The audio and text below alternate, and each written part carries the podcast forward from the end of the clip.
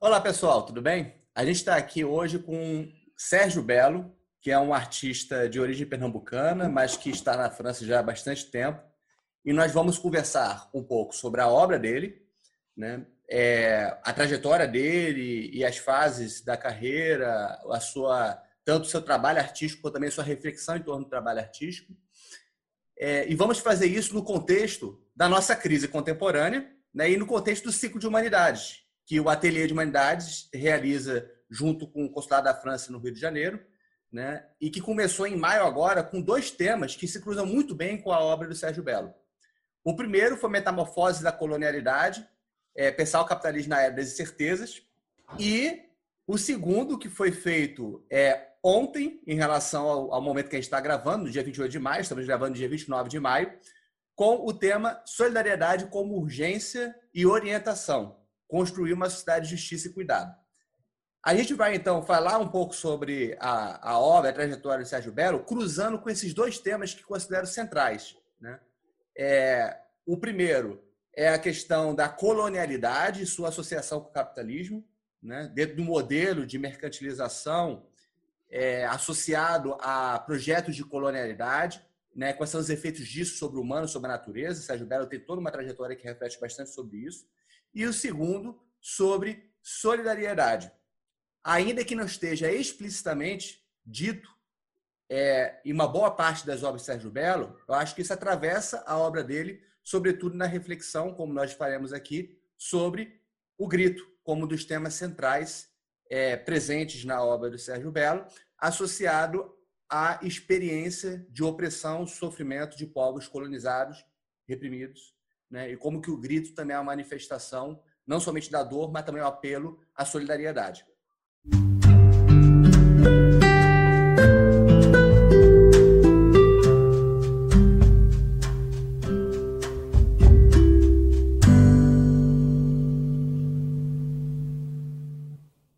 Olá, Sérgio Belo, tudo bem?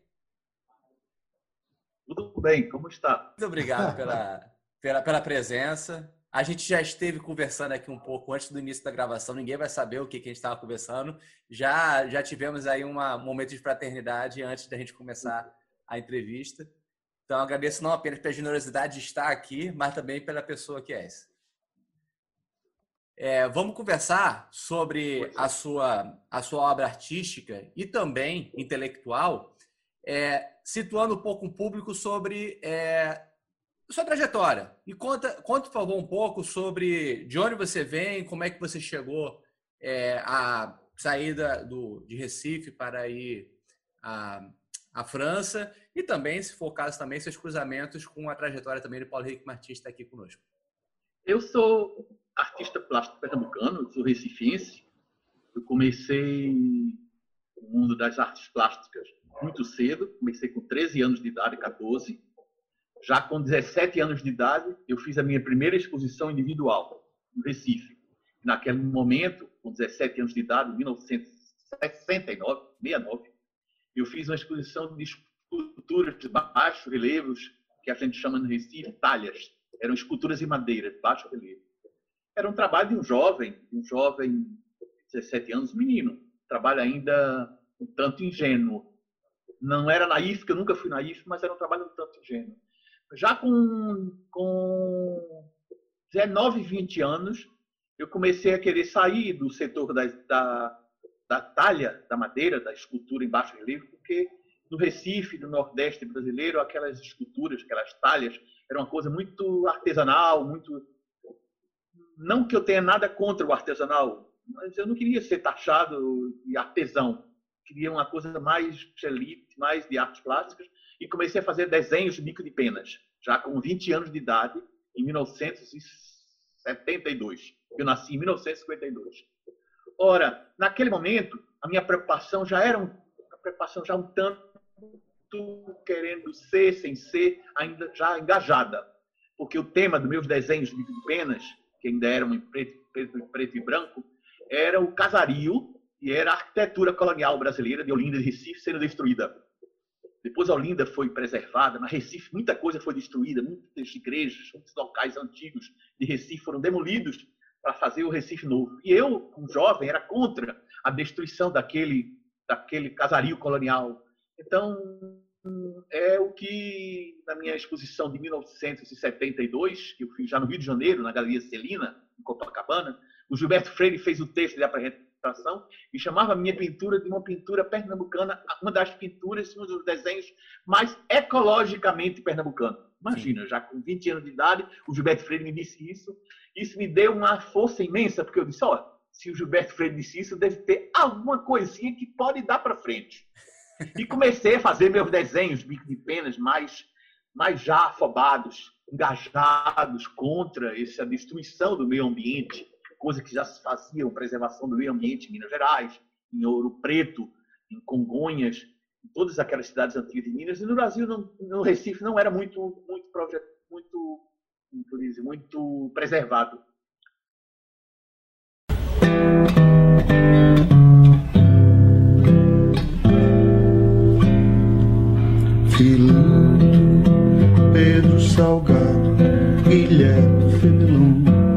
Cadê seus blocos famosos?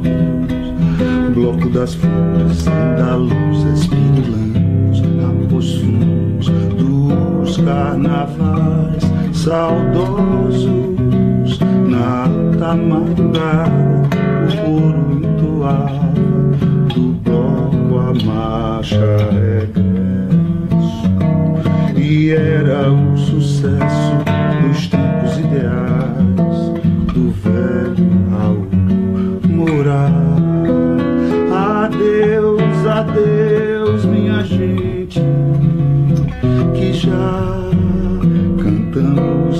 bastante e Recife adormecia, ficava a sonhar ao som da triste melodia.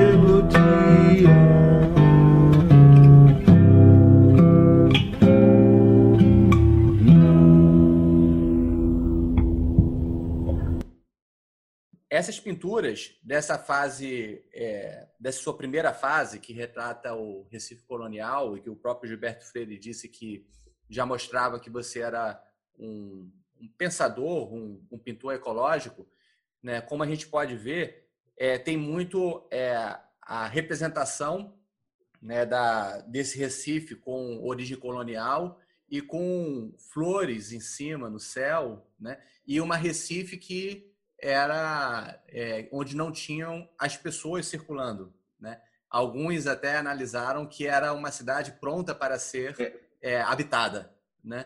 É, eu percebo que é curioso que é, a temática da colonialidade vai estar presente ao longo de sua obra, a gente vai conversar sobre isso mais um pouco. Só que nesse momento, é, ela, é, a questão do Recife colonial não entra numa chave negativa, mas sim numa chave positiva. Mas por quê? Como que eu entendo isso? Né? Entra numa chave positiva porque a sua preocupação já nesse momento não era apenas ecológica, né? e a representação é, é, de Recife no sentido de ecológico, no sentido amplo, que envolve tanto a natureza quanto o ambiente que se vive, era estar presente, mas também a preocupação contra a destruição, né? a destruição, a destruição da cidade. Da arquitetura colonial. É. Da arquitetura colonial. Casario. Né? cidades imaginárias, não era um Recife retratado por mim como se fosse o um retrato de uma paisagem. Eram paisagens inspiradas no Recife antigo, mas um Recife idealizado, onde eu apresentava casarios com os balcões, com as varandas, com os eh, tipo morisco, aquela arquitetura colonial brasileira de Olinda de Recife. Mas as cidades eram vazias, sem pessoas. As calçadas não eram habitadas, os lampiões de gás eram tortos se mexiam como os personagens invisíveis, os coqueiros mexiam, tremiam, era uma coisa tremida, era como se a arquitetura colonial tivesse sendo deteriorada, deturpada, como Marcos Acioli escreveu em 19... um grande poeta pernambucano escreveu um texto sobre o meu trabalho em 1976, dizendo que as minhas cidades tinham céu de flores, que todo o céu que acompanhava as minhas cidades eram floridos, uma coisa bem ecológica, como fosse uma coisa onde a capacidade humana ainda na, na visão do Sérgio Belo, ele dizia, via um céu de flores, onde as engrenagens eram nas flores, era o meio ambiente. Mas no futuro próximo, as engrenagens são máquinas, maquinarias mortíferas, maquinarias mortais que destruíam o meio ambiente. Achei muito interessante esse lance da, da minha paisagem, se ela ser um pouco ingênua, ingênua porque tinha esse casario com o céu tapizado de flores, e o Marcos Acioli falar dessas flores que seriam no futuro engrenagens. O que, o que Gilberto Freire dizia que aqueles meus portões fechados, aquelas minhas ruas sem nomes, aquelas minhas ruas sem personagens, onde os personagens eram enigmáticos, eram, eram fantasmas, um dia o homem apareceria engajado, de corpo e alma, arrebentando corrente, abrindo portões. Um dia o homem aparecerá na obra de Sérgio Belo. Isso é muito interessante, porque naquela época o homem não aparecia no meu trabalho, eram paisagens que não apareciam. Já em Paris, quando eu cheguei em Paris, o homem apareceu.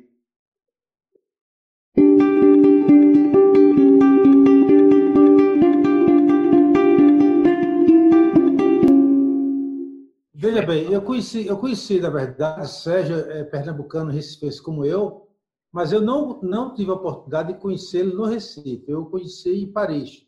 É, ele era ele era amigo do Diana Vaz, que também é artista plástico, plástica, e na, minha, na época era minha companheira lá em Paris, Ana Vaz. E aí Sérgio conhecia a Ana Vaz através de, de com a Ana, nós fizemos amizade, uma amizade muito muito rica, porque Sérgio é, é, tem uma alma, você já percebeu, uma alma bastante inquieta e muito amorosa. É uma pessoa muito amorosa, muito solidária, muito inquieto e muito transgressor. Então, eh, duas coisas características que eu vejo no Sérgio Belo. Primeiramente, esse espírito de transgressão. Ele rompeu com a estrutura familiar tradicional, rompeu com o padrão de sexualidade que tinham querido impor ao Sérgio. Ele rompeu com o Recife, onde ele começou a fazer sua obra de arte de uma forma mais conformista, no sentido que tinha a ver mais com, com um saudosismo colonial da sua obra, os casarões, como já falou, os casarões de Olinda, uma, uma, a, busca do, a busca do traço detalhado para expor é, essa, essa, esse saudosismo olindense e recifense.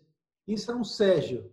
E o Sérgio vai para Paris para abandonar, transgredir e buscar outras alternativas para ele poder, outro ambiente artístico, para ele poder manifestar a sua genialidade artística, a sua, a sua inquietação intuitiva. Então, essa é uma característica do Sérgio. Sempre, sempre, toda obra do Sérgio é marcada por esse espírito de transgressão e, ao mesmo tempo, de profunda amorosidade com a vida. É, um, é um, como se fosse dois polos complementares da sua personalidade. Outra questão interessante do Sérgio, e que não é muito comum nos artistas plásticos, é a, é a sua curiosidade intelectual. Então, Sérgio, ao contrário de muitos brasileiros que, que foram para Paris na época, nos anos 70, que era uma grande ebulição, Paris dos anos, final dos anos 70 é uma grande ebulição. Muitos revolucionários, muitos artistas, escritores, intelectuais, Comeni, todo o pessoal da, que estava fazendo a revolução no, no, na Ásia, no Camboja, etc. Estava todo esse pessoal que estava por lá na época. Então, o Sérgio vai, digamos assim, ter condições de manifestar o seu potencial criativo num ambiente efervescente que era Paris no final dos anos 70. E aí o Sérgio, como, como eu dizia, ele tem uma outra característica, além dessa característica de sua inquietação artística, a sua inquietação intelectual. O Sérgio nunca quis apenas ser um retratista, um, um, artista convencional. Ele foi fazer o seu doutorado também. É. Então, ele tem, você vê essa preocupação intelectual e como você já percebeu pela, pela poesia, pelos escritos do Sérgio, ele tem uma, uma, uma forma de escrever e de poética muito intensa e muito verdadeira. Bom, eu então acho que essas duas características são fundamentais. O homem, o homem artista, intuitivo, o homem intelectual que pensa a realidade de uma forma futurista, eu diria intuitiva, porque essa dimensão ecológica que é Claude na produção de Sérgio Belo já antes de falar sobre antropoceno nas ciências sociais, Sérgio já vinha trazendo essa questão da questão ambiental, da questão da natureza, da questão da Amazônia, da questão das plantas, desde, sei lá, começo dos anos 80, Sérgio já vinha se despertando para, para, essa, para essa questão. E eu acho que isso é uma característica interessante do artista, em geral, do bom artista, é que, de certa forma, ele, ele, ele se antecipa ao desenvolvimento dos acontecimentos, aos acontecimentos. Quando os intelectuais já vão dar uma formatação mental, intelectual e teórica ao, ao, ao evento em que se vive, é, o artista que está engajado de uma forma moral, de uma forma estética, de uma forma criativa na análise da realidade, de certa forma está se antecipando aos eventos que vão acontecer em seguida. Para mim, é um grande artista, é, ele é um criador, ele é um poético, ele é um esteta e ele é um visionário. Eu diria que essas são as palavras iniciais para é, apresentar Sérgio Bento.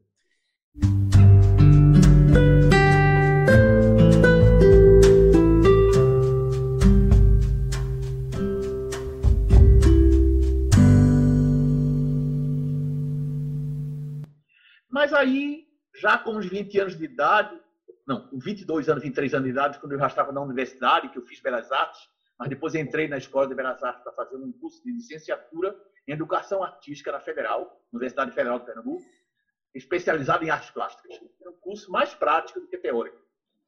E eu frequentei os artistas pernambucanos, artistas de ciência da universidade. Gostei muito, mas eu queria também estudar mais, mais profundamente, mais teórico. E logo que eu acabei a licenciatura em Educação Artística na Federal, eu vim para Paris. Me inscrevi na Sorbonne e vim fazer uma licenciatura, uma licença da prática, licença de estética, uma licença de estética, de filosofia da arte, na Sorbonne. Então, vim para Paris em 1978. Quando eu cheguei em Paris, em 78, eu, naquela época, era amigo em Recife da Ana Vaz, uma amiga artista plástica, que na época era companheira do Paulo Henrique. E cheguei em Paris já amigo de Ana Vaz, amigo de Paulo Henrique. E ficamos amigos, porque meus estudos em Paris começou já naquele momento que eu e Paulo ficamos amigos. E para mim foi uma explosão a minha chegada em Paris, porque eu saí do Recife, de uma família tradicional, é, de uma família que me, me, me segurava muito, me, me, protegia muito, e eu me, era um mimado e ao mesmo tempo me protegia, eu precisava me largar, soltar, e Paris para mim foi, para mim, a França para mim é a liberdade, porque o Brasil é o país, meu país por destino, que muito me honra, mas a França para mim é a terra que eu escolhi como é meu país, não é meu país de origem, meu país por escolha. Eu escolhi ser francês. Eu não sou francês porque nasci francês, não foi o destino. Foi minha escolha, escolha moral e, e, e intelectual. Então, gostei muito da França e naquele momento eu comecei a frequentar todos aqueles amigos que eram refugiados políticos do Brasil, já tinham mais idade do que eu. Tinha 24 anos de idade, 25 anos, eu ainda era um menino, mas já comecei a frequentar as pessoas de mais, mais experiência que, que eu. Eu eu, eu já explodi a primeira vez em Paris fazendo um trabalho que foi um, um trabalho que eu, meu trabalho é um trabalho de gritos. Todas as minhas séries picturais eu intitulo grito. E o primeiro grito forte, além do primeiro grito, foi o grito de juventude contra o colonialismo, contra a arte colonial brasileira sendo deteriorada, mas depois o primeiro grito foi o grito Vieros.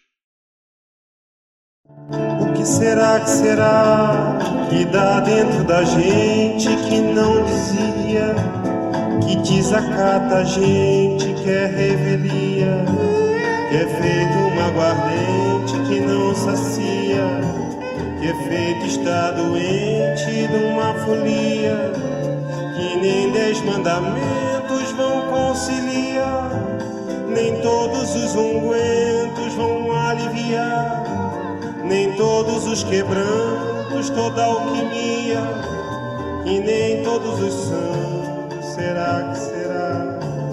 O que não tem descanso, nem nunca terá, o que não tem cansaço, nem nunca terá, o que não tem limite, já apareceu nas minhas paisagens, nos meus desenhos de penas, como as minhas paisagens de Olinda, de Recife. Já não eram mais as paisagens de Paris, de Olinda, de Recife. Eram paisagens já inspiradas em Paris. Que não era Paris, mas inspirada em Paris, com arquiteturas francesas, com as chaminéis, com aqueles bueiros, com, com, com o calçamento parisiense, com a árvore parisiense, com o metrô parisiense, com as árvores sem folhas. A paisagem parisiense começou a entrar no meu trabalho. Só que o homem aparece já de uma maneira erótica, porque a minha, minha, a minha ideia foi fazer um trabalho que eu, que eu intitulei Grito de Eros, que na realidade, para não ser meus fantasmas sexuais, nem ser minha projeção erótica dos meus próprios fantasmas, eu fiz um trabalho quase que analítico, onde eu fiz um trabalho de análise que eu fiz durante dois anos de tudo que eu pude encontrar como arte erótica em várias civilizações antigas. Eu comecei a estudar arte erótica grega, arte erótica egípcia, no Egito, antes de Cristo, 3 mil anos antes de Cristo, na época de Tutankhamon. Arte erótica de Roma, arte erótica da Pérsia antiga, que é o atual Irã, arte erótica da China, arte erótica no Japão, arte erótica no Peru pré-colombiano. Então, eu copiei, quase que decalquei esses detalhes eróticos de várias civilizações antigas e introduzi no meu trabalho de artista como uma pintura imensa, um painel de 7 metros, onde eu mostro nesse painel as pessoas já andando nas ruas de Paris. Já não eram mais personagens enigmáticos, eram personagens tangíveis, estavam lá olhando para as paredes, onde na parede tinha a arte erótica da civilização antiga. Então, para não fazer um só trabalho, eu fiz nove trabalhos, nove litogravuras. Cada litogravura representa a arte erótica de uma civilização antiga. Então, uma litogravura é arte erótica na Grécia, a outra é arte erótica na Pérsia, outra é arte erótica no Japão, outra é arte erótica no Egito, outra é arte erótica na França. Cada litogravura tem uma calçada de Paris, um muro, um paredão, atrás do muro uma cidade, tem três tempos. Tem tempo presente, os personagens estão de costas, olhando para os seus fantasmas, olhando para o erotismo, a arte carnal e todas as populações. A minha ideia não era nada de transgressiva, porque eu não mostrei minha, a minha, meus fantasmas sexuais. Eu mostrei o que, a, o que a humanidade, o que as civilizações antigas fizeram como erótico. Eu tinha necessidade de fazer isso, porque eu tinha vindo de Recife, de uma família muito pudor, muito pudor, onde eu era muito acorrentado, muito, muito preso ainda na minha própria homossexualidade, que não tinha, não tinha aflorado, e eu precisava desse grito de Eros. O que é interessante nessa fase é que esse, essa fase erótica que eu fiz, comecei a fazer em 1980, já faziam dois anos que eu estava em Paris. Eu cheguei em Paris em 78. E eu terminei essa fase erótica em 82. Foram dois anos de pesquisas entre a, a pesquisa plástica das civilizações antigas com erotismo, todas essas civilizações antigas, e a parte gráfica, onde eu desenhei todos esses detalhes na, no desenho. Ora, esses anos são os anos do AIDS. Eram os anos que começou a surgir no mundo AIDS. A minha grande preocupação já com essa questão da, da, da sexualidade e, ao mesmo tempo, das, do eros, do eros machucado, do eros punido. O amor foi punido naquele momento por aquela doença terrível que era o AIDS. Eu nunca tive AIDS, nunca fui soro positivo, graças a Deus, nunca tive. Mas eu fui sensível, que eu fazia parte da comunidade gay e que via muita gente morrer, muita gente doente. Então aquilo me interpelou, aquilo me interrogou. Eu digo interpelou, que é um termo mais jurídico. Interrogar e interrogar. Interpelar é mais do que, interpe... uhum. que interrogar, que é um termo jurídico. Onde eu perguntava, quase que de uma maneira jurídica, o que é que é a sexualidade, o que é a liberdade, por que não aceitar as pessoas na sexualidade dela como elas são. E foi aí essa série, de Eros. Trabalho muito, para mim, foi o meu grande trabalho forte, foi essa série erótica. E o meu grande drama, porque na época que eu fiz isso, que eu fiz isso com todo amor, com toda vontade de transgredir, de fazer um trabalho que não chocasse, porque não eram meus fantasmas, era, era o que a humanidade produziu, era o grego, o chinês, o japonês, os persas, fizeram um trabalho quase que didático, que através do meu trabalho, mostrava o que outros fizeram. Pois, na época, eu fui fazer uma exposição aqui em Paris, a Embaixada do Brasil quis interditar a minha exposição, porque disse que era uma pintura pornográfica, onde eu, em vez de mostrar desenhos, mostrar a imagem do Brasil, a imagem alegre, feliz, festiva, mostrar cenas de, de, de surubas, como o adílio cultural da Embaixada na época me disse. Seus desenhos são surubas. Isso me chocou profundamente. Foi o meu grande choque com o Brasil. Foi eu poder fazer um trabalho que eu fazia com tanta paixão, com tanto amor, com tanta vontade de, de ao mesmo tempo, reestudar quase que um remake do erotismo do mundo, fazendo esses, essas litografuras eróticas, que você deve ter visto no meu catálogo.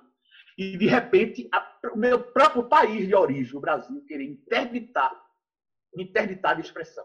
Fiquei muito chocado e, na época, dois anos depois, em 82, eu fui no Recife, eu já estava quase que saindo da fase erótica, já estava entrando em outra fase. Mas eu fui fazer uma exposição no Recife, e quando eu cheguei no Recife, a Prefeitura de Recife interditou minha exposição. Eu quis doar ao Estado de Pernambuco 30 litogravuras de minha autoria. Entre as 30 litogravuras da minha autoria, tinham as 10 eróticas. O, o diretor de cultura da cidade do Recife, na época, disse que não aceitaria minha doação, porque meus trabalhos eram surubas, não eram desenhos. E isso me chocou imensamente, porque eu dizia, eu não poder me exprimir na minha própria terra natal, no meu jardim de infância, no meu jardim de outrora, onde eu chego agora para mostrar o meu trabalho como pernambucano, que estudou, que fez um trabalho tão passional, mas um trabalho tão didático, tão sério, baseado na história da, da, da sexualidade, da, da, a, do erotismo mundial, e aquilo ser considerado como uma pornografia. A pessoa que quis interditar minha instituição na época, eu disse, meu senhor, o senhor está chocado porque eu estou mostrando arte erótica grega? Porque eu estou mostrando no meu trabalho arte erótica egípcia? Porque eu estou mostrando arte erótica peruana? Porque eu estou mostrando arte erótica francesa? Muito mais chocado o senhor, o senhor ficaria se eu mostrasse ao senhor, o senhor dissesse ao senhor o que eu faço na cama. Uhum. Lógico que não era para eu ter dito isso. Eu não era para ter isso. Isso foi muito transgressor, foi muito ousado, mas eu sempre fui transgressor, sempre fui ousado, e eu disse, e não me arrependo. Porque eu disse, se o senhor está chocado com a arte erótica no Egito, na época de Tutankhamon, meu senhor, se eu disser ao senhor o que eu faço na cama, o senhor vai ficar muito mais chocado. Já que o senhor não quer minhas obras, Recife não aceitou minhas obras, pois não vai ter mais minha obra, e Recife não vai me ter mais. E eu me considerei, a partir deste momento, como se eu fosse punido. Eu me senti autoexilado, porque eu me autoexilei uhum. de Recife. Nunca mais eu expus no Recife. Passei 20 anos sem expor no Recife. As galerias me chamavam, muita gente me chamou e dizia: não ponho mais o meu pé neste galinheiro. Uhum. Uma terra que me exprimiu, que me interditou de me exprimir. Uma terra que não me deixou eu, artista que eu sou, me exprimir no meu próprio quintal. Esta terra não é mais a minha terra. Quem quiser que diga o que quiser dizer. Não é, eu quero a liberdade, eu quero a arte. Para mim, a arte é liberdade. Então, eu acho que isso foi pior. Porque me instigou tanto o meu lado transgressor e o meu lado revoltado, afobado, que a partir daí eu comecei a fazer um trabalho muito mais profundo sobre o tema da liberdade, que é a série que veio logo depois da série erótica, que eu chamo Grito dos, dos Profetas. Uhum, sim. Foi aí que eu explodi mais ainda, porque passei, após o erótico, que foi considerado pornográfico, eu disse, agora que eu vou interrogar mais ainda sobre o tema da liberdade, agora mais do que nunca a liberdade, não só a liberdade da história da sexualidade, mas a história do homem, do homem opressor, do homem colonizador, do homem que não aceita. Foi uma coisa que sempre me incomodou muito, como é que o homem, inclusive tem um escritor francês que disse uma frase que eu não sei o nome do escritor, mas ele diz: o homem é esse estranho, é esse estranho animal, capaz do melhor e do pior. Isso foi uma coisa que me, sempre me destabilizou muito. Hum. Talvez um pouco ingênuo da minha parte, mas me destabilizou muito o fato de o homem ser capaz de coisas tão, tão graves, tão, tão opressoras. E naquela época, como Paulo falou ainda há pouco, eu, a gente vivia aqui em Paris, foi os anos do, do, fim do regime militar na América Latina, os anos que ainda ia sendo julgado Pinochet, que não tinha sido julgado. Na, na, no Irã apareceu os ayatolás. Uhum. Todos esses lances da opressão, tudo isso passou a me interessar de uma maneira muito aguçada, muito forte. Aí eu disse, como eu vou fazer agora para fazer um trabalho que seja capaz de exorcizar esta minha frustração de uhum. homem ferido, de homem afobado, e que não seja um trabalho partidário. Eu não queria que meu trabalho fosse partidário. Partidário em que ponto? Não queria que fosse partidário no sentido de que ele fosse ilustrativo de um discurso ideológico de um partido político. Lógico que não é um trabalho de direita, mas não queria que fosse esquerdista, não queria que fosse comunista, não queria que fosse trabalho que fosse ilustração de um discurso ideológico de um partido. Eu queria que ele fosse mais universal. A arte deve ser universal, ela pode e deve ser universal. Hum. Então eu disse, como eu vou fazer isso e ao mesmo tempo para não perder as minhas raízes de brasileiro, como eu vou fazer um trabalho ligado ao Brasil? Foi aí que eu decidi fazer não mais um grito de Eros, não mais um remake do que era o erotismo, o amor carnal, mas um, um remake do Aleijadinho. Uhum. É, o que, que eu percebo é que, então, a manifestação, a primeira, a primeira presença do grito né, seu é, na, na, na, sua obra, na verdade, a presença do grito na sua obra pela primeira vez veio muito como um grito, manifestação seu relacionada a, a esse retorno ou essa manifestação de Eros, que já traz implicitamente uma, uma preocupação sua da questão da colonialidade. Né? É, só que aí foi pelo resgate de outras culturas em que havia uma arte erótica, havia uma expressão erótica possível, e o que você fez foi para um estudo né, que não tinha tanto uma preocupação de subversão ou transgressão, mas sim uma preocupação de trazer toda essa experiência que, de certa forma, era reprimida em nossa sociedade e cultura. Né? Exatamente. E, e o que era interessante é que este grito de Eros era ao uhum. mesmo tempo o meu grito e o nosso grito. O que era meu pessoal era uhum. também o nosso.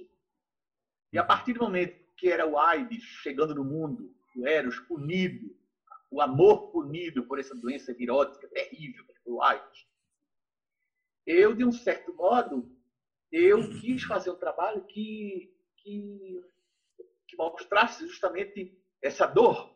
Existia uma dor o AIDS foi uma coisa grave. No começo se dizia a doença gay. Depois se, se, todo mundo sabe que não é somente uma doença gay, porque é uma doença que todos, todos sofreram.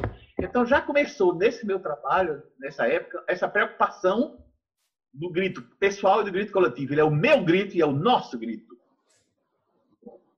Mas depois da frustração do trabalho ter sido interditado, onde eu fui interditado de me exprimir, porque não pude mostrar meu trabalho, eu doei o meu trabalho a Recife e Recife não quis receber.